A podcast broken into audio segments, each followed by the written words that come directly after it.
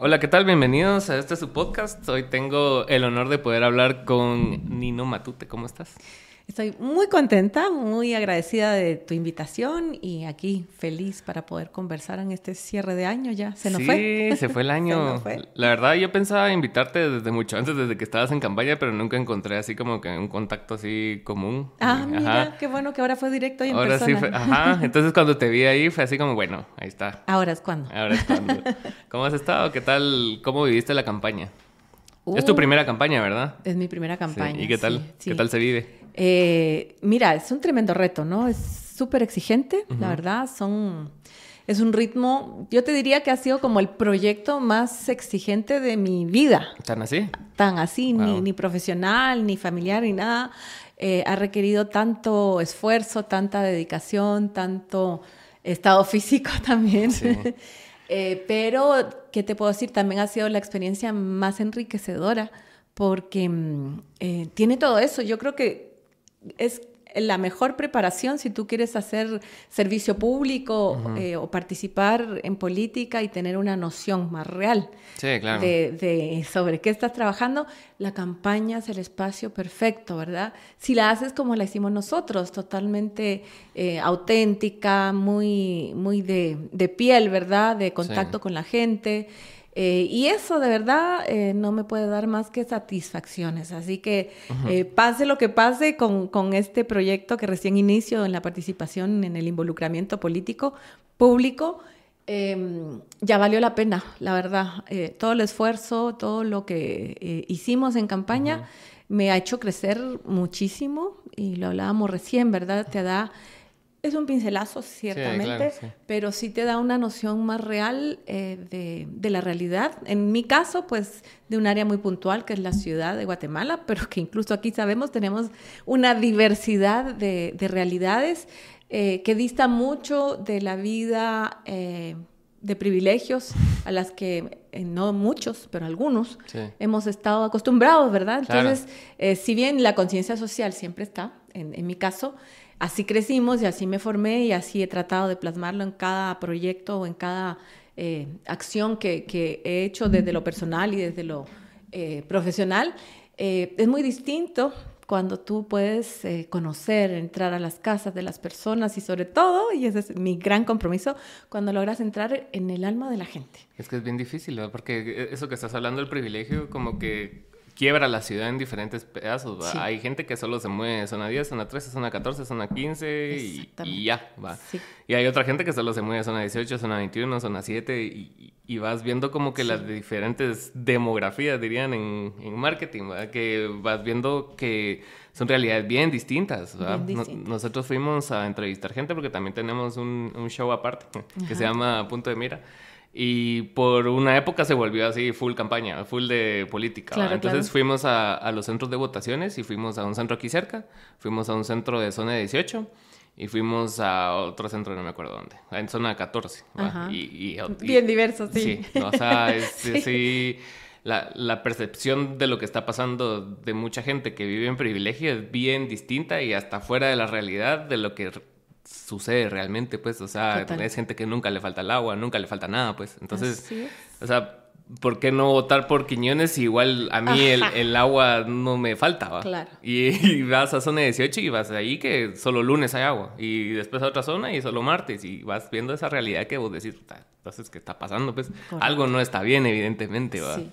sí, la ciudad es muy gráfica en eso. Sí. Pero como tú dices, ¿verdad? Hay una cantidad de personas en la ciudad que no se enteran qué está pasando. No. Y, ni quieren, porque es eh, fácil es, enterarse. Claro, digamos, ahora están los medios, las redes sociales. Y si tienes un poquito de interés o conciencia social, eh, lo sabes, porque, porque no es muy difícil de, ocultar. Pero em, realmente eh, el tema urbano, por eso es mi pasión, porque efectivamente eh, así como grafica la realidad de un país, de una sociedad, eh, también se transforma en la mejor herramienta para transformar y mejorar la calidad de vida de las personas. Claro. Porque em, la manera en que vamos organizando nuestro hábitat, porque al final las ciudades son los, el hábitat de los seres humanos, sí, claro. Eh, te, te, describe muy bien, ¿no? Entonces tú ves aquí cada vez no solo en Guatemala, ¿verdad? Es una realidad prácticamente todo el continente latinoamericano. Eh, una ciudad segregada donde em, hay una mala, eh, un mal entendimiento de lo que significa la seguridad, ¿verdad? Porque esa percepción de inseguridad te eh, em, lleva, digamos que la reacción inmediata es como, yo me aíslo, ¿verdad? Porque mientras más encerrado esté, más seguro estoy. Entonces, se, estos barrios que antes eran barrios abiertos terminan siendo pequeños guetos aislados, unos más guetos eh, eh, de privilegio que, otros, ¿verdad? Pero al final eh, lo que sucede, el resultado es bien potente y pernicioso porque al final, digamos, los iguales solo conviven con los iguales y no te enteras nunca de esa otra diversidad que es la que da sentido a vivir en una ciudad. Claro. Porque si nos reunimos acá es porque uno necesitamos de los otros y uniformizándonos no vamos a suplir todas nuestras necesidades. Y te estoy hablando no solo del tema urbano, sociológico, sino económico también, ¿verdad? Acuérdate cómo eran los barrios antes, donde tú no usabas el carro y encontrabas una zapatería, un taller, una sastrería, la farmacia, te conocías, ¿verdad? Cuando, cuando a la abuela tú te le escapabas, seguro estaba el señor de la panadería que le avisaba, mire, doña María,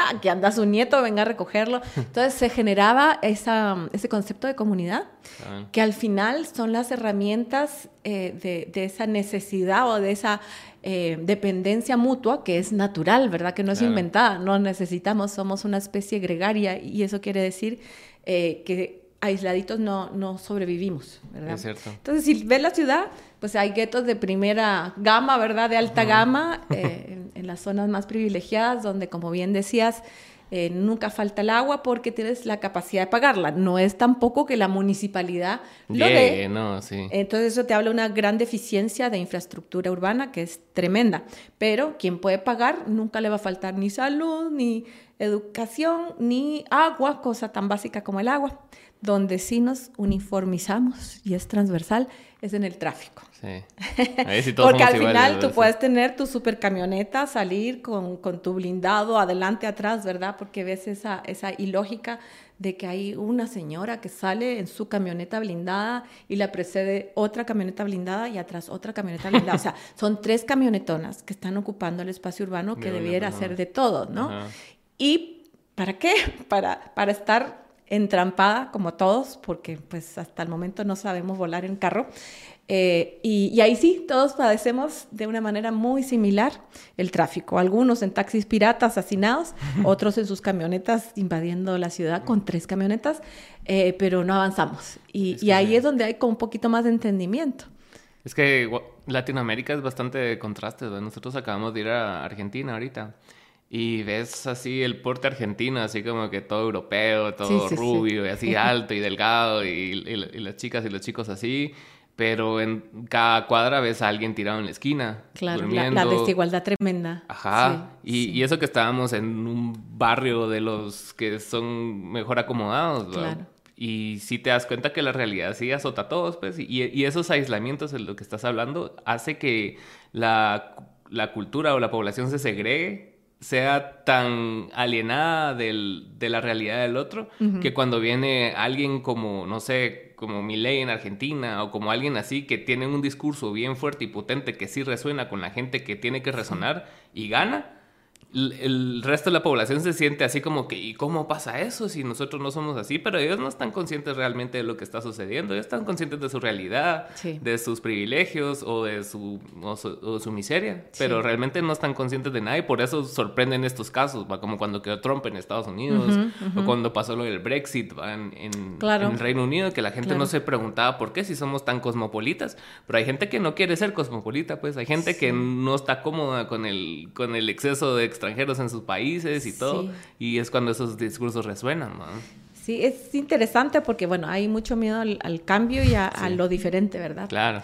Eh, uno se aísla y cree que, que, que, algo por ser diferente es malo, ¿verdad? Hay como esa reacción muy, muy inmediata a, al que tú ves como el otro. Entonces, eso es bien difícil y mm, tal vez eh, eh, al comparar la realidad de Argentina con la de Guatemala, es un buen ejemplo porque eh, Argentina es un país riquísimo, con una capacidad, tuvo tiempos gloriosos donde la salud pública era de primer nivel, donde se invirtió en educación y es lo que le sostiene ahora esa estructura que tú ves bullente de cultura, de, teatro, de, libros y todo.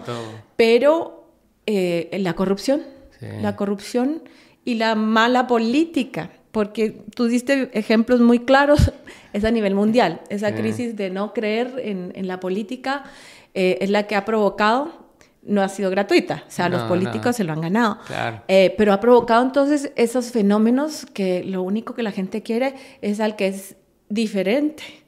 al que no es un político de los mismos de siempre y que te da la esperanza de que entonces va a encontrar la manera de hacer las cosas no sé si bien, pero sí diferentes. Entonces, ese hartazgo más el populismo de Trump o de Bolsonaro o del mismo Milley. Jimmy. Eh, Jimmy acá es un discurso que cala y que la gente cree, ah, bueno, este no es de los mismos y vamos por allá.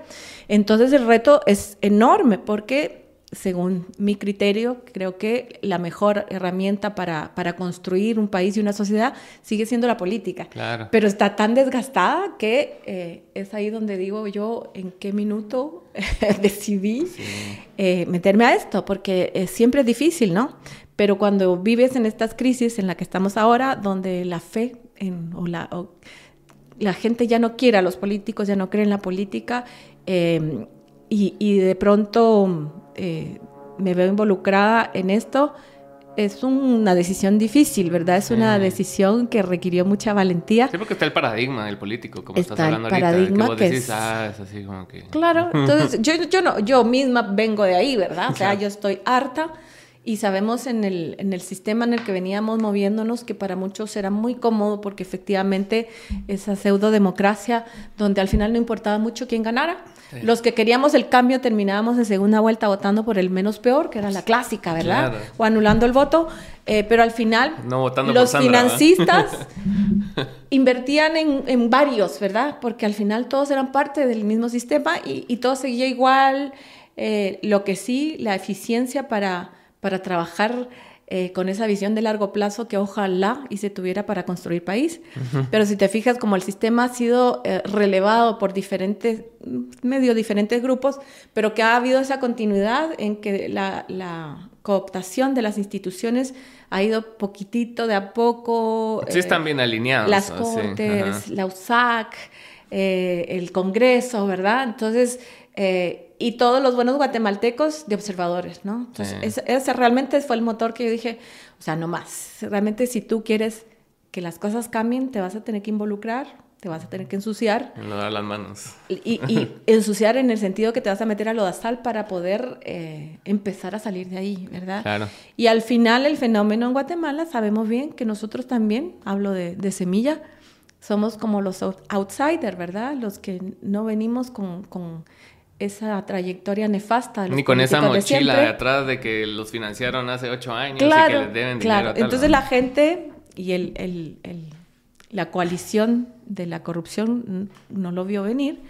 Eh, la gente en último minuto y esta generación joven que ustedes representan, eh, pues la información, las redes sociales y la capacidad de reflexión y análisis también eh, hizo que esta alternativa fuera, fuera viable eh, de una manera bastante inesperada, ¿verdad? Entonces, es muy emocionante el momento que vivimos.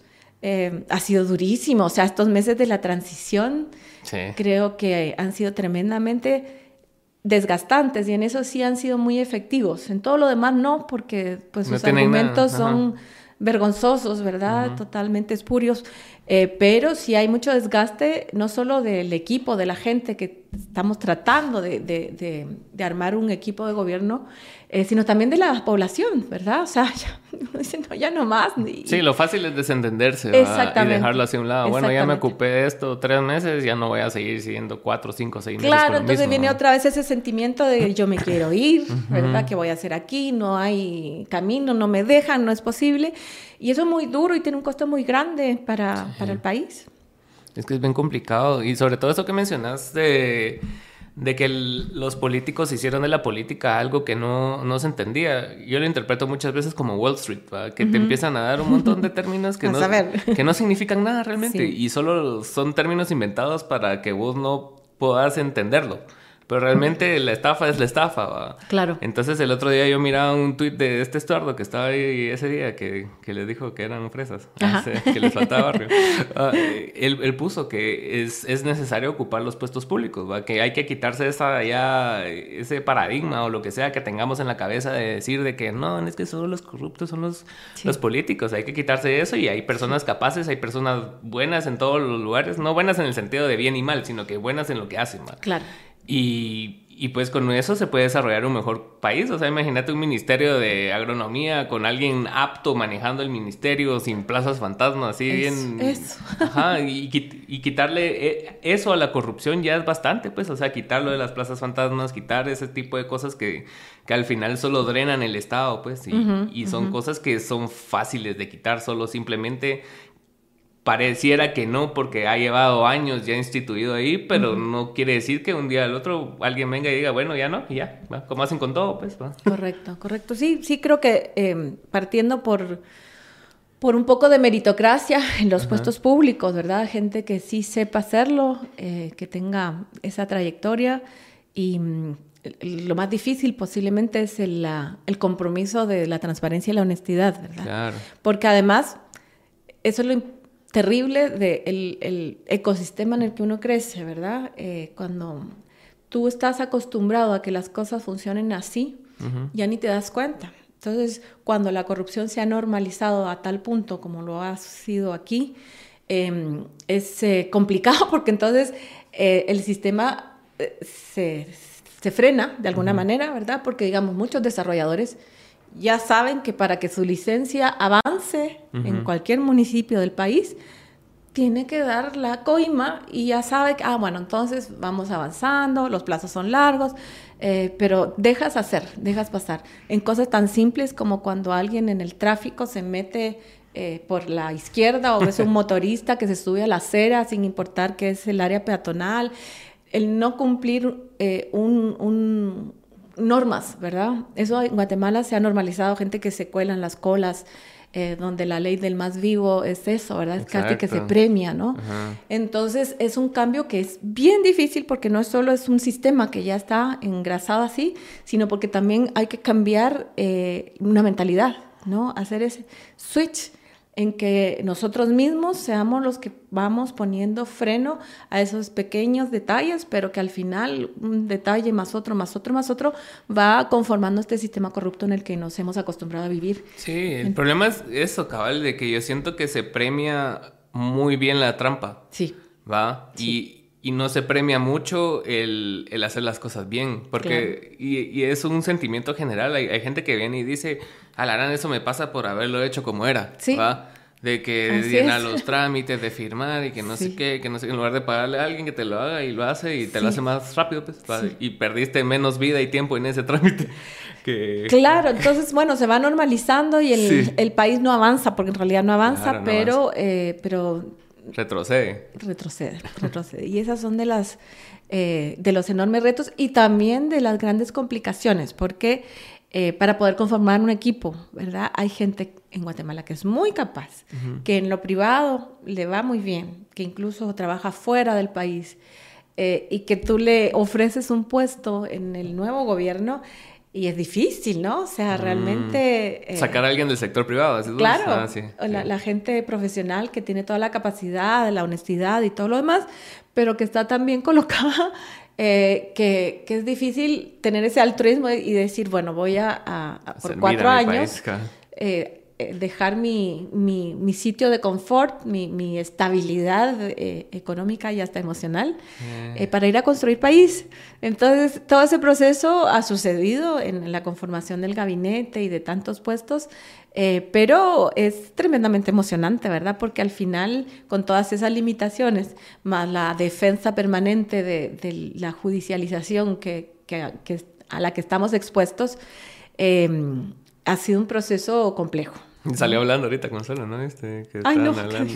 Eh, creo que, no sé si fue ayer o anteayer, y salió hablando así como que dejen de estar usando, e, evidentemente refiriéndose a semilla, pero hablando en general, no claro, claro, claro, Antes estaba hablando de que no, de que si uno se tiene que defender de una acusación, lo tiene que hacer por la vía penal, por la vía judicial, no, no tiene que usarlo de una forma mediática y así como que dando consejos, ¿eh?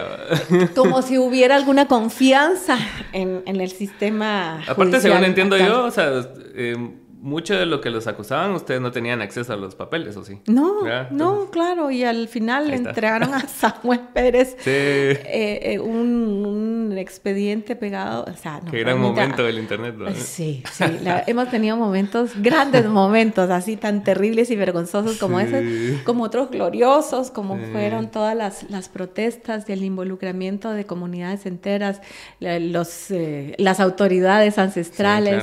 Ahí es donde digo yo, eh, bueno, todo ha valido la pena porque con todos los sacrificios y, los momentos duros que, hemos vivido como país, también hay un despertar que a mí me entusiasma mucho. Sí, se ve, se ve. ¿Verdad? Yo te iba a hacer una pregunta de, cómo has vivido tú personalmente como el, el, año, digamos. O sea, desde el momento que te inscribiste a cómo se fue desarrollando la campaña, el resultado de la campaña y el post. O sea, cómo fue, cómo fueron tus expectativas al inicio y cómo son tus expectativas ahora. La verdad que como es momento de cierres, sí. primero eh, yo no sentí el año. Normalmente es así, ¿verdad? Pero particularmente eh, ahora eh, fue muy rápido, fue como muy abrazador, no, ¿cuál es la palabra? Ya se me va a venir, pero fue, me superó en el sentido que en muy poco tiempo pasaron cosas muy trascendentales en mi vida, ¿verdad? Y yo va a salir un videito pronto donde cuento hace un año atrás cómo era mi vida. ¿Ah, sí? Eh, en, otra realidad, ¿verdad? Eh, muy... ¿Cómo era tu vida? Eh, sí, pues trabajando en lo privado, ¿verdad? Sobreviviendo de alguna manera, como todos en este país. pero en estas fechas, ¿verdad? Que siempre es un momento lindo de reflexión y de esperanza. El recap. Eh. Exactamente. Em, tuvimos la fortuna de reunirnos en familia, los que viven fuera y los que viven acá, en mi casa, y el regalo que entregamos a todos fue eh, una artesanía hecha eh, con, con hojas eh, por un señor que los vendía en la calle, que era justamente eh, eh, un grillito de estos de las, las esperanzas verdes. Ah, el señor ese que, que pasa aquí en zona 10, no sé Si tú lo viste, ¿verdad? Pero bueno, fue un descubrimiento porque además me parecía muy simbólico. Primero, el señor, que era todo un personaje, la minuciosidad y belleza con que hizo que tiene un tono, un pitch de voz así bien alto, ¿no? Fíjate que, no me acuerdo de su voz, pero son, los grillitos verdes que se paran y que eh, son estéticos, hermosos. y al día de hoy ahí yo los tengo eh, expuestos, ¿verdad? Y sigue paradito y precioso. Entonces, eh, me pareció muy simbólico, ¿verdad? Entonces nos echamos un discurso lindo en Navidad a la hora del intercambio, en que deseábamos a todos un año diferente, con, mucha esperanza para lograr cambiar las cosas que estaban mal en Guatemala, en el mundo, en nuestras vidas familiares y personales. Eh, y nunca me imaginé que al final, ahora, un año más tarde, yo hago el recuento y al final esto fue lo que marcó mi año, ¿no? Aparte del atrevimiento y todo el el tema de costos que significó para mí decidirme y cómo se dieron las cosas, porque no sé si tú lo tienes claro al final, cómo fue que... Mira, yo sí soy fundadora de, las primeras firmas para conformar el partido Semilla. Sí, eso sí sabía, que en 2015 tú estabas ahí Exactamente. Entonces, cuando surgió este movimiento ciudadano, yo dije, bueno, ahí es, ¿verdad? Y hay que apoyarlo y hay que eh, eh, tratar de realmente conformar un partido político. Se fue dando y yo era una afiliada más. Eh, poco a poco, de alguna manera, me invitaron a participar en la coordinadora de la metro, pero desde mi perspectiva técnica de arquitecta, del urbanismo, de la ciudad. Entonces estaba yo ahí como muy cómoda tratando de explicar lo que hablamos del poder del urbano, del diseño del espacio público, capacitándonos. Y eh, cuando llega el momento de tener que conformar las planillas para la participación, por lógica, se me ofrece a mí la candidatura para la alcaldía de la ciudad de, Semilla, ¿verdad? Yo rotundamente dije, mil gracias, de verdad me siento muy honrada, pero no, o sea, no, no, no estoy con, con ese deseo de, de, asumir esa tremenda responsabilidad eh, y no. Y a lo largo de, el proceso, que ya era muy corto los, los tiempos en que teníamos que hacer primero unas primarias internas para mantener la democracia dentro del partido, em, yo traté de buscar con colegas que son súper capaces y todo, y pues nadie estaba dispuesto a poner en juego su estabilidad y su comodidad. Entonces nos quedamos así en el aire. Así surge entonces la posibilidad de armar una coalición de tres partidos, URNG, WINAC y Semilla, y eh, de poner como candidato a Juan Francisco Solorzano Fopa, un tipo, un abogado joven con muchas capacidades, eh, con muchos seguidores, anticorrupción, ¿verdad? Entonces yo dije, ok, eh, me sumo a la coalición, pero ya sabíamos, porque ya se venía haciendo, que podía ser cuestionada su participación. Entonces, eh, la ley te indica que de no dejarlo participar a él, quien tiene que asumir es la candidata o el candidato a concejal primero, por jerarquías. Entonces, no acepto la concejalía primera, gracias, porque ese riesgo era claro. Y me fui la candidatura a la concejalía segunda. Entonces se da, no nos inscribimos como planilla, pero no dejan la inscripción de, FOPA. Incluso fue detenido, pasó varios días preso. Eh, y entonces se dio el movimiento que era muy factible que se diera y eh, la primera concejal renuncia. Y entonces yo no estaba ni en segundo plano, estaba en tercer plano, ¿verdad?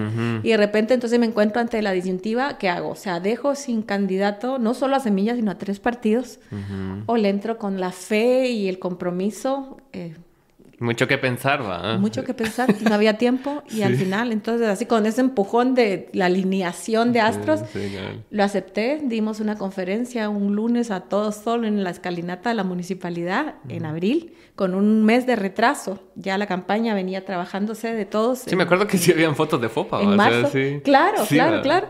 Y entonces, y de hecho, la coalición es FOPA por la ciudad. Sí, sí, sí. Y eh, entonces empiezo ya a hacer una campaña que como concejal no me hubiera tocado hacer porque no estaba candidateada para la alcaldía, pero entonces fue una campaña que directamente se personalizó ya con una candidatura hacia la municipalidad. El Tribunal Supremo nos prohibió decir que yo era candidata a la alcaldía. Entonces el eslogan, porque en realidad era candidata al consejo. Sí, claro, claro. Pero bueno, la ley ordena que así sea y así fue. Entonces era Nino Alamuni, que no estábamos mintiendo porque en realidad o yo iba a la alcaldía o yo iba al consejo municipal. Y se dio toda esta experiencia maravillosa en la que pasé eh, haciendo esta campaña cercana con la gente, espontánea, con un pequeño equipo pero muy comprometido, muy capaz, que, que nos transformamos en, en, grandes amigos. Y al día de hoy es mi equipo. Eh, con análisis político, eh, con mucha creatividad, con mucha cercanía, y logramos esto que de verdad este tercer lugar Alan, es histórico. o sea, estamos hablando del segundo núcleo de poder político en el país, ¿verdad? Está el gobierno central y está la alcaldía de la ciudad de Guatemala. Sí, fue Quiñones, González y tú, Así es. Ok. Y González era su quinta campaña política, ¿no? Eh, dos, eh, una para presidencia y las otras dos para la alcaldía, siempre segundo lugar. Y Quiñones muy, muy desgastado, eh, Estuvo bien cerrada, demasiado cerrada. Demasiado cerrada, la verdad que eso fue eh, complicado. Esa fue como la eh, chispa que empezó todo, ¿no? Pues la queja, las Mira, eso es lo que me achacan mucho los net centers y es un, es un fenómeno tal vez que para mí fue muy claro cuando se dieron esos resultados hubo una serie, una avalancha de mensajes y reclamos de gente joven, muchos que votaban por primera vez y me mandaban las actas de sus mesas donde votaron y no aparecía ningún voto para nosotros, ¿no? Entonces, eh, yo voté ahí, o sea, yo sabía ah, que era su pues. mesa, era su voto, entonces empezaron, ¿dónde está mi voto? ¿Dónde está mi voto? Entonces sí consideramos que era importante eh, hacer notar al Tribunal Supremo estas irregularidades. Claro. Nunca esperamos que eh, de ahí se agarraran los nefastos para hablar de un fraude totalmente improbable a nivel nacional, con unos resultados que eran contundentes. Sí, porque lo de la ciudad todavía, todavía se puede cuestionar en el sentido de que también pasaron cosas raras, pues referente a Quiñones, o sea, como claro, que y entre una cosa así en y primer lugar eran 600 votos, una cosa muy pequeña. Y se hizo el recuento efectivamente y nosotros sacamos más votos, efectivamente recuperamos los votos de la gente que la reclamaba. Eh, pero bueno, al final se oficializa eh, Quiñones, es la autoridad electa y, y ahora eh, es el alcalde de la ciudad, ¿verdad? Nos guste o no nos guste, creo que es mi visión de hacer política es justamente em, entender que, que el arte de hacer política es negociar y encontrar esos puntos comunes que te permitan avanzar, ¿verdad? Porque si seguimos polarizando y confrontándonos, no vamos a poder hacer nada. Y mi situación en el consejo, que también es compleja, porque estoy en una minoría total, somos dos concejales, entramos dos concejales y un suplente, eh, contra un, También creo que han cambiado. En primer lugar, yo soy concejal de Semilla y el gobierno central es Semilla. Eso te da eh, un respaldo político muy importante. Eh, pero eh, a la hora de votar, pues son cuatro concejales unionistas, son tres de Creo, somos dos nosotros y uno que es Coro. Coro. Que, Corito. Corito, que seguro se, se, se va a, a plegar al unionismo. con Creo creo que hay posibilidades de, de, de trabajar. Y, y, eso, ¿verdad? O sea, cuando tu objetivo es trabajar por las comunidades y por las personas. Es como un mini congreso ese, digamos. Es como un mini congreso que nadie lo ha visibilizado porque, francamente, el unionismo ha sido. Es, se siguen reuniendo en Zoom. Sí.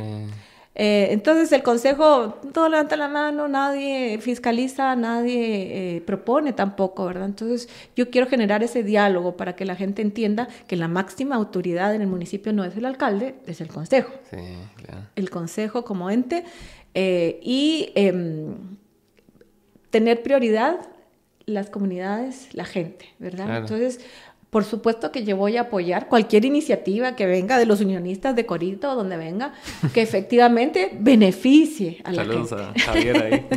Yo, tuve la oportunidad de hablar con Tono Coro para cuando estaban en campaña todavía y hablé con este, ¿cómo se llama? El de todos, Sandoval. Ajá. Que después me lo fui a encontrar en, una, en una cosa de la UNE, imagínate. La cosa es de que con Coro hablamos de de eso, de la, de la, todos hablaban de lo mismo, la falta del agua, la no sé qué, no sé cuánto, y o sea, era la misma letanía, pero yo, yo, yo miraba en, tono como que, como algo bien, como ya se lo tomaba como un trabajo cualquiera, No, no, no, no era así como que él tenía o tal vez es su forma de lidiar con las cosas y él es así. Tono papá. Ajá, tono papá. Entonces, pues el hijo se llama Javier. Ajá. Entonces, Tonito, le dicen Tonito. Tonito le dicen. Claro ¿Ah, que sí. Bueno, no, José Antonio. Javier Antonio. la cosa es de que con Tono yo, yo, tenía la percepción de que él sí tenía mucha experiencia y había hecho cosas importantes más allá de la catástrofe que pasó que todo el mundo se lo culpa. Eh, tenía la percepción de que él ya lo tomaba así como que, bueno, yo solo me monto a los partidos para ver si quedo y si no quedo, pues me subo a otro partido y, creo que eso también es detrimental hacia la persona, pues porque realmente no estás bajo ninguna... Siempre en pos del poder, ¿verdad? Tener puestos de poder. Pues sí, él tiene una gran experiencia, la verdad. Fue eso hablando de mi año, también fue bien difícil eh, enfrentarme a un espacio muy de de los señorones de siempre, ¿no? Hay mucha misoginia. Eh, había la otra señora compañera, ay, me olvidé el nombre ahorita, de Victoria. Eh, y yo, ¿verdad? Eh, entonces, todo lo demás son, eran los señorones de siempre, con, con, aquella prepotencia, incluso en los debates, la manera en que se sientan, ¿verdad? Que te dejan a ti como invisibilizada, chiquitita, minimizada. Con las piernas eh, abiertas. Entonces, exacto. Entonces, son cosas simbólicas a las que uno se tiene que enfrentar y que afortunadamente, y también esa es una gran diferencia, eh, o sea, mi tema, mis capacidades, mi trabajo ha sido enfocado a la ciudad. Entonces, en lo técnico, pues yo no tenía, o sea, yo tenía argumentos suficientes. En pues. lo político, pues ahí estaba yo tratando de, sacar la garra política, eh, que todavía eh, estoy aprendiendo, pero la verdad que, em, digamos, para la campaña, la clave para que yo pudiera hacer esta campaña fue haberme permitido ser yo, ¿verdad? Y no inventar un personaje que no soy. Y para mí, la difícil, ¿no? Difícil, porque al principio empezó muy así, ¿verdad? Y no, tú tenés que confrontar y los foros y ponte y no sé qué, no sé qué. Y la verdad que, que yo lo veo desde otra perspectiva. Digamos que yo prefiero hablar de, de ideas y no de ideologías, eh, de propuestas y de proyectos, y no de, de esa eh, confrontación o descalificación que, se da mucho, que son parte de las dinámicas de los foros. Pero al final creo que Eh, fue una eh, experiencia muy buena, donde salí bien parada en cada foro, en cada espacio, en cada entrevista, eh, de mucho aprendizaje, ¿no es cierto?, para mí, y que em, hoy me permite estar celebrando, como te digo, ese tercer lugar, con casi 78 mil votos en la ciudad, que son un gran logro, definitivamente. Y que de alguna manera ha venido a, a, mover las energías dentro de la Municipalidad de Guatemala, que ha estado muy cómoda, ¿verdad?, totalmente aislada de la realidad de la gente ahora dan entrevistas, sus directores, hay como una apertura, asisten a los talleres, eh, y eso es bueno. O sea, a mí no me importa mucho que, que, esta, yo sigo creyendo que va a ser la última administración del alcalde Quiñones. Sí, también. Eh, pero si él hace grandes obras que beneficien a la gente, qué bien, porque eso es lo que necesitamos, ¿no es cierto? Ah, Entonces, interesante el panorama. De ahí se me pasó de la campaña a esa celebración de, de, la segunda vuelta, donde te digo, en el centro de cómputo, donde estábamos todos reunidos, era un ambiente como de mucho... Nadie se atrevía a celebrar, ¿verdad? Todos me habían dicho, cuando esté el 20% del conteo, ya es tendencia, ¿verdad? Y ya íbamos por el 40 y todos sobrios ahí, así como, ¿qué va a pasar? Y hay un video muy lindo en el TikTok donde salimos a, celebrar el pasar a, segunda vuelta con aquella, aquel sentimiento colectivo de pertenecer a eh, todos, ¿verdad? De estar todos emocionados eh, hacia un mismo objetivo esa noche fue histórica, encontrarnos en el obelisco y vean ese videito porque de verdad estoy muy emocionada y el ambiente en general eh, es hermoso, ¿verdad? Eso es como la visión del país que yo quiero, donde efectivamente no dejemos de celebrar, no dejemos de construir juntos, de sentir, de sentirnos parte de una misma comunidad y de trabajar juntos hacia ese gran país que podemos ser. Eso fue hermoso. Y de ahí pues la segunda vuelta, esa segunda campaña. yo estuve muy eh, involucrada en la campaña de la Metro. Eh, otra vez entonces le pusimos ese tinte cercano de, de hacer cosas en conjunto con la gente. Eh, y de ahí, pues, volver a celebrar ese mm. triunfo contundente. Y también recibieron, recibieron, la ayuda de la FES y todo, que, que, como que sí los, sí los apartó bastante de esa clase política, ¿va? Yo siento Mira, al final, todo lo que ha hecho el Ministerio Público les ha salido al revés. Sí, ha sido a favor. sí, porque la gente no es tonta, ¿no? Y cuando ves esos argumentos, esos casos armados tan espurios, tan, tan frágiles, tan vergonzosos, porque la verdad da mucha pena ver cómo los fiscales se prestan a esto. Eh, y al final, entonces, obviamente, eh, nos fortalece con todo el sufrimiento que eso implica y la incertidumbre y el desgaste y la pérdida de tiempo. Y a nivel personal, ¿cómo se vive eso? O sea, y me refiero no, no, a lo que todos vemos en, en, lo que sale, pues, pero tú, tú a nivel personal has recibido así como ataques o te han, han tenido como acercamientos con vos o algo así, ¿no? Fíjate que ah, directamente conmigo, aparte de los ataques de los nets o gente que efectivamente no tiene por qué yo gustarles a ellos, ¿verdad? Eh, no, no, no he recibido recibido ningún ataque, he tenido una muy buena recepción en, en espacios inesperados, ¿verdad? Eh, de ahí, en lo personal, personal, bueno, cuando yo dije mi trabajo que iba a participar en política, me despidieron. O sea, hay costos duros que enfrentar, ¿no? ¿Por qué? Porque es que eso es lo lindo y que no hemos todavía analizado, porque en Guatemala participar en política es, está muy mal visto. Y antes muy poco se hablaba de política y mucho menos la gente salía del closet diciendo abiertamente de qué lado estabas. ¿no? Entonces, eh, ese temor está en muchos empresarios, ¿no? Y ese fue mi caso, eh, colegas jóvenes y que no querían arriesgar tampoco la construcción de su proyecto. Yo lo entendí, no por eso no me dolió y no me dejó una situación muy difícil, ¿verdad? Eh, pero eh, es importante decirlo porque eh, eso tiene que cambiar y creo que ha cambiado. a lo largo de las campañas empecé yo a conocer y a escuchar gente aún antes de ganar. Cuando ganamos ya olvídate, todo el mundo es semilla, ¿verdad? pero em, inesperada, ¿verdad? Gente que yo pensaba era muy conservadora, eh, y al final había mucha gente que, estaba esperando el espacio para poder eh, involucrarse, para poder eh, decir, ¿verdad? Alzar la voz un poquito. Y, entonces eso ha sido un descubrimiento lindo. Y luego la otra tema, el otro tema de la conciencia de la importancia de la política. que hoy en día tú te subes a un Uber y el Uber te habla y te hace análisis, reflexión política, muy como lo que sucede en países muy avanzados en estos temas como Argentina, por ejemplo, o Chile, donde la gente está más formada. Y eso es valiosísimo porque al final, como te digo, pues ahí está eh, la herramienta más eficiente para que avancemos todos juntos hacia un país mejor y bonito, ¿verdad? Entonces, eh, si han habido costos personales, eh, yo estoy aprendiendo a manejar los ataques en las redes. ¿Todavía te afectan? Mira, a mí lo que me da es temor, porque cuando se habla de falsedades o se levantan calumnias, de alguna manera va calando o te pone la duda en quien lee, ¿verdad? Entonces, eso me da eh, cierto temor. Em, por supuesto, resguardar lo personal, la vida familiar, eso es algo que a mí me preocupa mucho.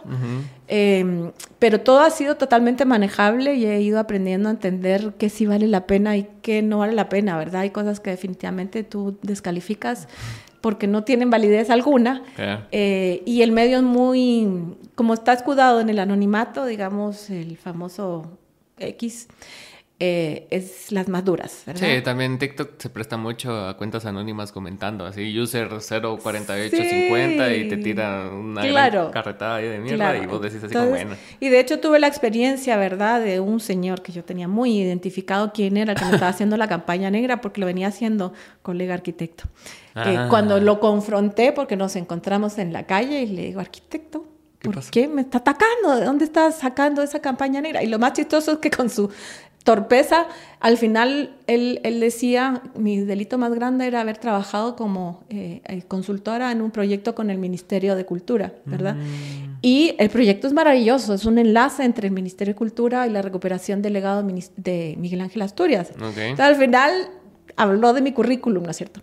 Pero bueno, a lo que voy es que este señor, un señor grande, eh, cuando yo lo confronto personalmente, se descoloca, ¿verdad? Y, fue bien chistoso porque salió huyendo, literal. No te contestó ni No me contestó. Mientras tanto, le había mandado mailing con, con todas estas eh, argumentaciones eh, que para él eran, eran delitos o, son más de lo mismo, en fin. Ah. Eh, entonces han sido experiencias así y entender entonces que ese anonimato que te dan las redes es muy pernicioso.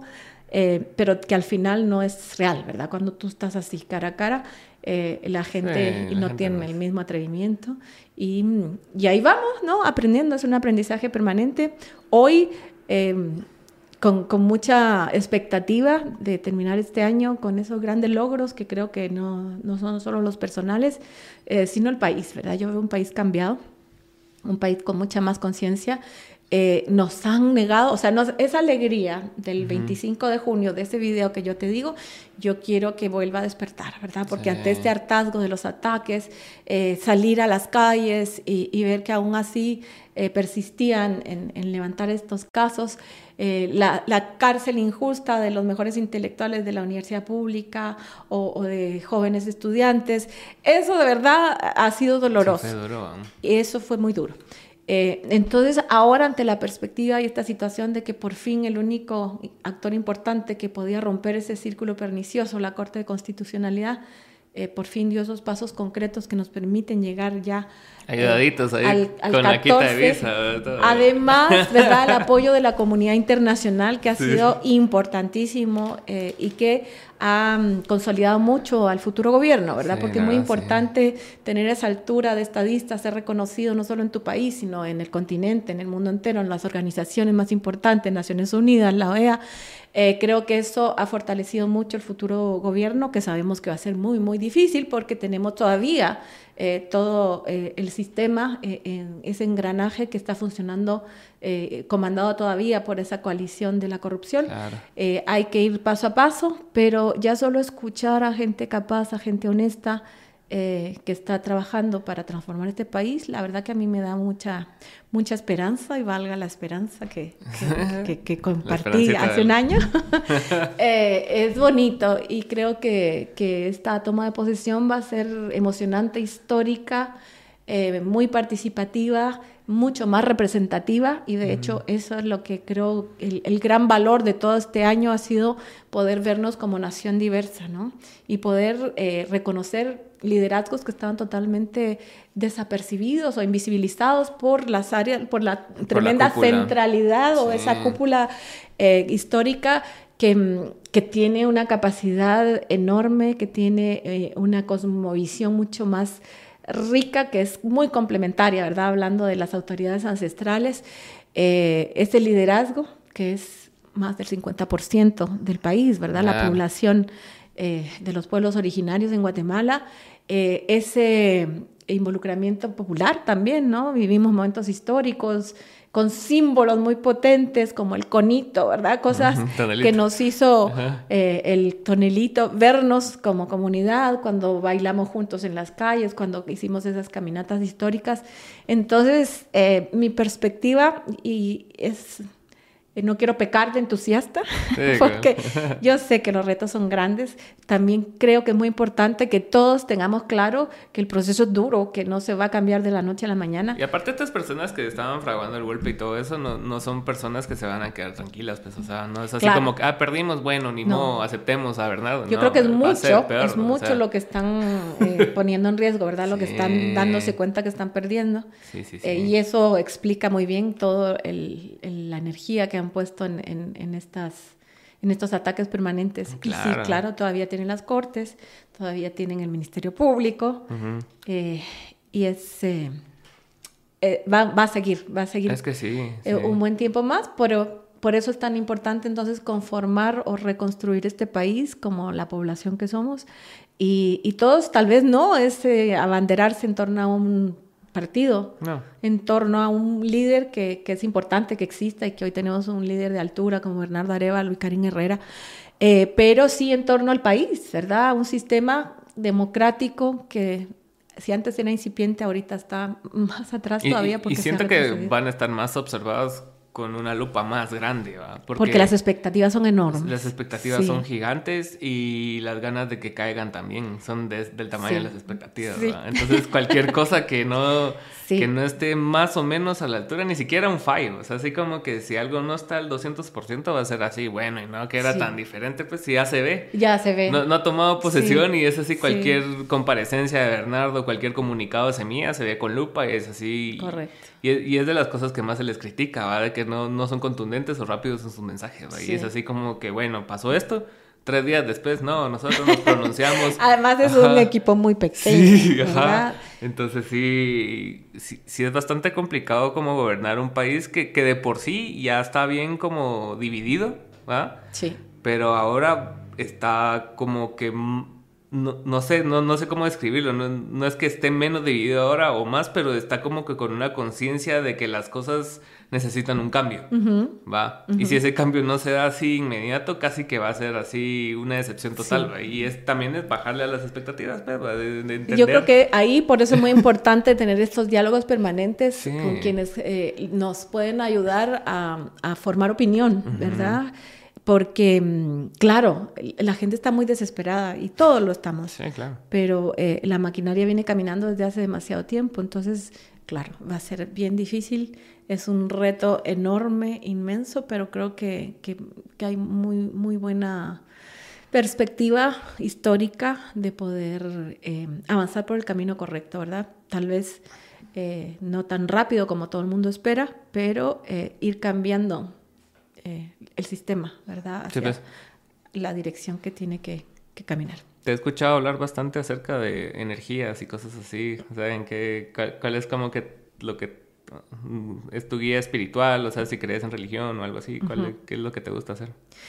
Em, religiosa no soy, digamos, eh, eh, la, iglesia y todo eso para mí no, no representa eh, ese, ese, sentimiento de, donde yo sí creo que hay una energía superior, posiblemente está en la esencia del ser humano, eh, pero cuando tú ves cómo, cómo, cómo, es la naturaleza, esa maravilla, la capacidad de regeneración a pesar de los estragos que ha hecho el ser humano, cuando ves ese amor incondicional de los animalitos, de los perritos, eh, la belleza simple de, de, este cielo limpio, de esta época, eh, es evidente que hay como un orden, ¿no? y, y, la energía creo que de alguna manera gobierna mi, mi, acción, ¿verdad? Porque mantener eh, la, energía física y capaz, eh, pero sobre todo la, energía de, trascender un poco, de tratar de que tu existencia sea buena eh, ojalá no solo para tu familia, sino que para más gente. Eso creo que es muy importante y de alguna manera lo que se provoca, por eso a mí me gusta mucho hablar con la gente y generar espacios de conversación, es ese intercambio de energía que hay entre un ser humano y otro, donde efectivamente em, hay entendimiento, ¿verdad? Hay comprensión, hay empatía. Eh, y no seguir aislándonos como venimos, porque justamente ponemos obstáculos para que esa eh, identidad del uno con el otro no se dé. ¿No? y eso pasó en la pandemia, justo, de que, o sea, estábamos tan aislados y cada quien lidiando con nosotros mismos que fue bien, fácil como que el separarnos y separarnos más en ese entonces. Era así como que, no, necesitaba 75 vacunas y todo así como que sí, sí necesito 75 vacunas. Y, y nos hablaban de como de cosas proactivas que hacer para, para fortalecer tu sistema, pues llevándolo a ese tema, pues, de que podías asolearte, hacer ejercicio, comer mejor, o sea, y, hacer un montón de cosas por tu organismo que eventualmente tu cuerpo te lo iba a agradecer, ¿va? Sí, yo creo que la pandemia todavía no, estamos muy cercanos a eso, todavía no medimos los efectos reales que... Están cayendo todas las casas de vacunas. ¿No has visto? Además, no. ahí, hubo un juicio ahorita. de corrupción a nivel mundial, dices Sí, sí. De, el ser humano. No sé si era Moderna o la... ¿Cuál era la otra? AstraZeneca. AstraZeneca. De que, o sea, de lo que ya sabíamos, pues, o sea, era imposible que hicieran una buena vacuna en seis meses, pues. Entonces, sí. Pero salimos, yo, sin saltarse. algo, algo hubo bueno en las vacunas, incluso en la Sputnik que, nos trajeron acá. Eh, porque, mm, porque al final, bueno, la pandemia se mermó, está ahí latente y todo. Eh, pero en, términos de, entendernos como, como, la humanidad, ¿verdad? Como, como un conjunto de seres humanos que compartimos un único planeta, eh, creo que eso fue muy interesante. Y em, optimizar eh, el buen uso de la tecnología, porque la tecnología de, lo virtual existía, pero no la usábamos. Entonces tuvo que venir una pandemia para permitirnos eso, pero también la inteligencia y la capacidad para entender que tenemos que vivir de una manera híbrida. Sí, son herramientas, pero no puede ser tu centro. Claro, depende eh, a qué grado quieres avanzar para que efectivamente podamos tener el contacto humano, que es el único que te logra generar ese entendimiento o esa empatía para entender primero que lo que te pasa a ti también le pasa al otro, ¿no? Tener esa, esa eh, conciencia de, de, que no eres tú aislado en el mundo. Eh, y luego potenciar, potenciar esa energía eh, que mueve, que mueve las cosas y que conforma una comunidad. Si no tenemos esa comunidad, eh, pasa lo que pasa ahora, ¿verdad? Todo el mundo totalmente aislado, los ricos con los ricos, los más necesitados con los más necesitados. Y, hablar o, escuchar ese discurso que lo escuché mucho en campaña, cuando yo hablaba de transporte público, que creo que es la, el gran proyecto para esta ciudad y transporte público partiendo por tener aceras, aceras caminables que en muchas partes no existen y aceras caminables accesibles para todas las necesidades, iluminadas caminar, ¿verdad? Eh, yo veía en Santiago, ahora donde estuve, siete líneas de metro donde en media hora, 40 minutos puedes cambiar de una línea a otra y recorrer Santiago entero, que es bastante grande. México. Subirte al bus o simplemente caminar a tu oficina, te sube la calidad de vida, la autoestima, te sientes dignificado. Eh, eso es maravilloso y eso es transformador. Entonces, partiendo de ahí, ¿verdad? Pero lo que yo encontraba cuando hablaba de esto y decir que la inversión en el transporte público, en el mejoramiento del Transmetro, que es un sistema muy eficiente y más barato, eh, y, le decía, había mucha gente, muchas veces me pasó que los señorones en, zona 15 me pasaban, me decían, ¿cómo usted me va a coartar mi libertad de usar mi carro y de irme en mi carro? Yo trataba de explicarle que su libertad, si él consideraba que su libertad era estar una hora en la cola del Boulevard Vista Hermosa, eh, bueno, entonces esa sí se la quiero coartar, pero al final ese, eh, esa conciencia colectiva de que al final eh, tu bienestar depende del bienestar de los demás, eso todavía es un tema que tenemos que hacer ese clic en, la mentalidad del guatemalteco citadino. Sobre hay, hay, una confusión ahí entre las cosas que yo compro y son mías y mi libertad de usarlas con el bien colectivo. Exacto. Ajá. Es decir, creen que porque compraron una, no sé, una máquina para prender metralletas la pueden usar cuando quieran, despertando a todos a las 4 de la mañana. Porque es mi libertad de usar mi máquina en mi propiedad, pero mi propiedad estorba a las demás. Entonces, sí, esa conciencia de, comunidad que somos. No existe, no existe. Es, es bien difícil y en los temas urbanos son, es esencial, ¿verdad? Porque efectivamente la pirámide del transporte público urbano es una pirámide invertida donde el, el privilegio, o sea, lo mejor tiene que ser para todo aquel transporte... Eh, Sería una V. Masivo, claro, que, que, es para la, la, mayor cantidad de gente, porque como hablábamos de las tres camionetas blindadas, ponte a pensar tú, ¿cuántos metros serán? Tres, seis, nueve, como 12 metros cúbicos al final del espacio urbano es usado por el beneficio de una sola persona, con tres carros que están contaminando. Ese mismo espacio, esas tres camionetas, los ocupa un bus que transporta 60 gentes, ¿no? Entonces, ¿a quién vas a privilegiar? A la mayoría, ¿no? Y al final eso va a ser un beneficio porque efectivamente si tú tienes la opción de no usar tu carro, irte en un transporte público eficiente y digno, lo vas a tomar y entonces el, el transporte fluye, digamos. En Santiago era evidente, sí había atochamiento vehicular en las horas pico. Todavía hay horas pico. Aquí en Guatemala ya no hay horas pico todo el día, todos los días. Es hora pico. Eh, pero ahí tenía la opción, o sea, el que quiere ir con su aire acondicionado escuchando su música, tiene que aguantarse pues eh, la demora eh, en, el carro. Si quiere ser eficiente y llegar, puede subirse al bus o puede subirse al metro. Entonces tienes opciones, ciclovías, puedes usar la bicicleta, el subte en Buenos Aires. entonces, em, tener esas opciones es imprescindible, ¿verdad? Pero empezando por poder caminar en una ciudad y, ni hablar de la perspectiva eh, de las mujeres para usar la ciudad, porque al final las mujeres somos las que más usamos la ciudad, por los múltiples roles que se cumplen, ¿verdad? Entonces, normalmente los hombres van del trabajo, a la de la casa al trabajo y del trabajo a, la casa.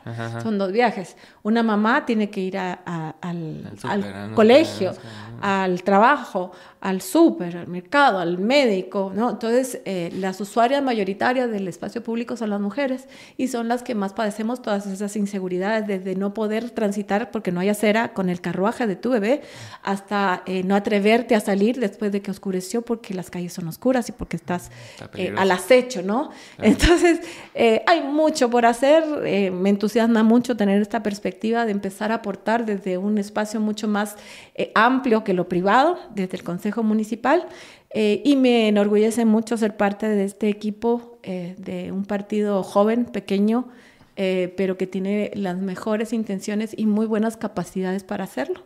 Creo que someternos a, la fiscalización permanente de la comunidad, de los creadores de contenidos, es esencial. y si se nos suben los humos, que es la arrogancia esa que yo temo tanto, ¿verdad? Que te dan los puestos de poder, que ustedes nos jalen el cable a tierra siempre, ¿verdad? porque eh, creo que de eso se trata, de mantener ese diálogo permanente, porque al final em, todos estamos trabajando para tener un mejor lugar y que nuestros hijos no quieran largarse de este país. Todo se vuelve tan transaccional siempre, ¿va? Como estaba escuchándote hablar de lo de las energías y lo de la trascendencia y todo ese rollo. Incluso la religión, o sea, se vuelve algo de, de transacción, de que si yo me porto bien es porque voy a ir al cielo. Porque no me quiero ir al infierno. Pues te digo que no me gustan las religiones. Exacto. Es miedo, miedo y culpa, miedo y culpa. Miedo y culpa, cabal. Entonces vos, vos estás haciendo las cosas porque querés recibir premio. Igual pasa con lo que estábamos hablando del transporte público. O sea, las personas solo quieren ver sus beneficios concretados para ellos. O sea, no, no ven el más allá de, de ellos. Pues. Entonces, eso se vuelve ya cansino, pues, porque son personas, como vos hablas de los señorones de Soña 15 y, todo ese tipo de personas, son personas que tienen acceso a ver otras vidas y otras formas de vida. Entonces, no creo que ellos no piensen en sus cabecitas de que eso funciona más que lo que ellos viven acá. Claro. Porque allá van de turistas, ¿va? entonces van un mes o menos, dos semanas y lo, y lo viven y qué rico caminar en Buenos Aires, va, pero después regresan y es así como que yo no voy a, ajá, yo no voy a soltar mi, mi RAV 4 o lo que sea, mi Tesla. ya casi.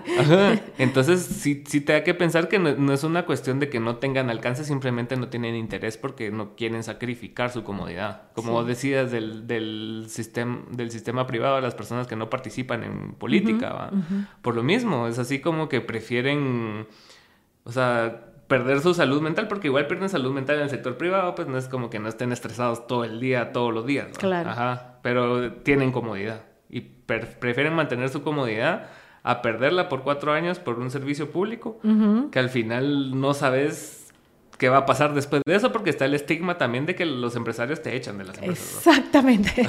Entonces no te queda otra más que seguir desarrollando carrera política y ya te volvés igual que los otros que están viviendo del Estado. Claro. Entonces está bien complicado. Encontrar el equilibrio justo. Sí, sí, por eso es muy importante el, diálogo permanente y la apertura a, escuchar. Y con, lo del diálogo que mencionabas, ahorita últimamente he estado escuchando mucho acerca de, de inteligencia artificial y todo eso. ¿Cómo, ¿Cómo ves tú la inteligencia artificial? ¿Crees que sí vaya a suplantarnos. Em, Ahorita están en una etapa como de bebé, está así como todavía aprendiendo, todavía es chistoso, genera imágenes así más o menos extrañas, pero eventualmente va a tener suficiente conocimiento como para hacer cosas ya más sofisticadas. Pues, Fíjate que mi relación personal con la tecnología siempre ha sido muy eh, amigable.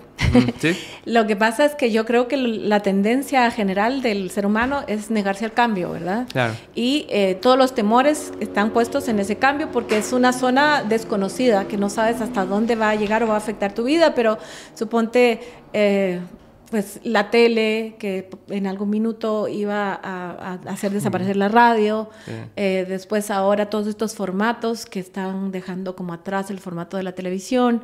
Yo creo que son evoluciones y a mí me entusiasma mucho eh, que la tecnología nos ayude a mejorar ¿verdad?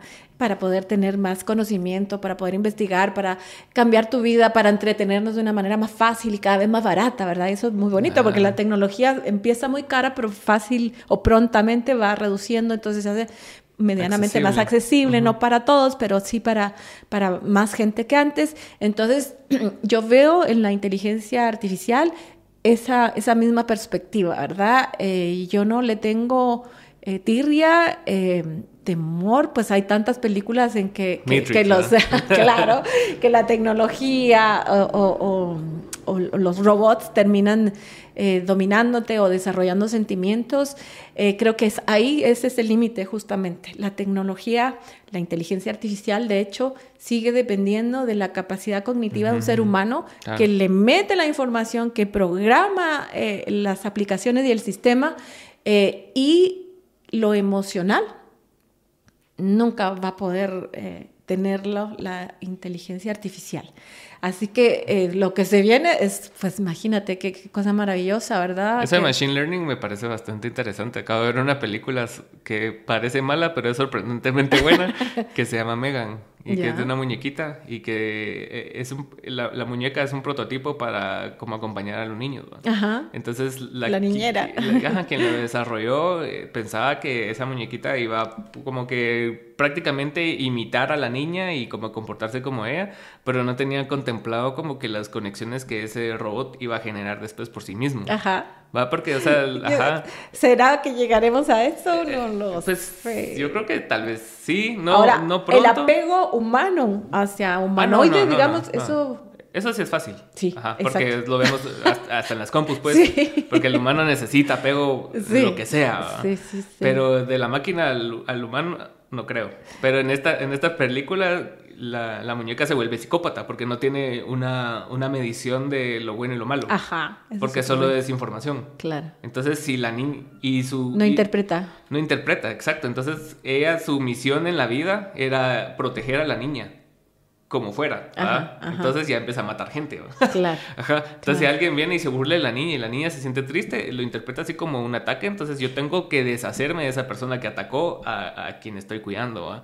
Entonces ya se, esa es la distopia de la película. El reto yo creo que es permanente porque el límite de lo ético, ¿verdad? es, es, es, difícil de, de, definir cuando la tecnología es... Sí, porque lo, ético es una construcción humana, pues. Exactamente. no es una construcción que uno le pueda explicar a un alien que es la ética. Por pues. ejemplo, ¿viste? ese es un buen límite de, de, la inteligencia artificial.